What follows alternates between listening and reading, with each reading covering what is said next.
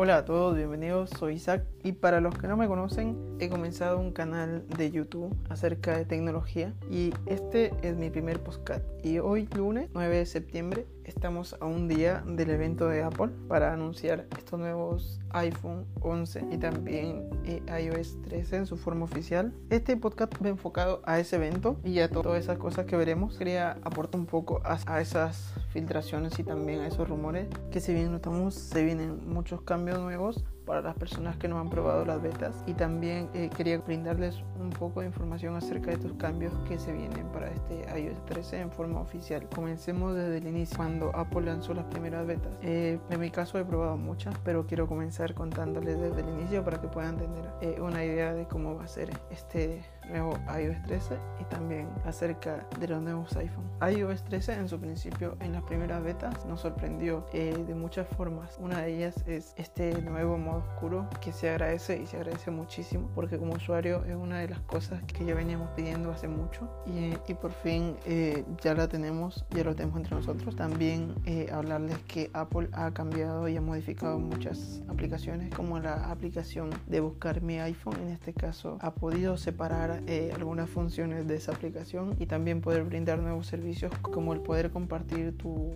ubicación con amigos, personas, saber las ubicaciones de tu dispositivo ya sea tu Apple Watch, tu iPod, tu iPad, en el lugar que estén y así poder encontrarlo más fácil sin usar tanto la conexión a internet. Bueno, también nos traen nuevos fondos, fondos muy bonitos en colores eh, distintos como son azul, verde, rojo, que cuando activas el modo oscuro, los fondos automáticamente cambian de color y se asemejan a la apariencia de este nuevo modo. También quería hablar de, los nuevos iPhone 11, que si bien eh, hemos escuchado mucho de ellos, tenemos tres modelos, los sucesores de los iPhone eh, XS, XS Max y XR. En estos nuevos modelos, Apple ha implementado por primera vez este nuevo sistema de triple cámara. Si bien estamos satisfechos con la dual cámara de Apple, ahora Apple se ha montado esta nueva tendencia de tres cámaras y este y esperemos sea algo sorprendente, ya que si bien estamos este nuevo sistema de tres cámaras y esperamos que sea algo asombroso y en el iPhone XR, que en este caso sería el iPhone 11R, para de tener eh, una cámara a tener dos cámaras, lo cual como usuario eh,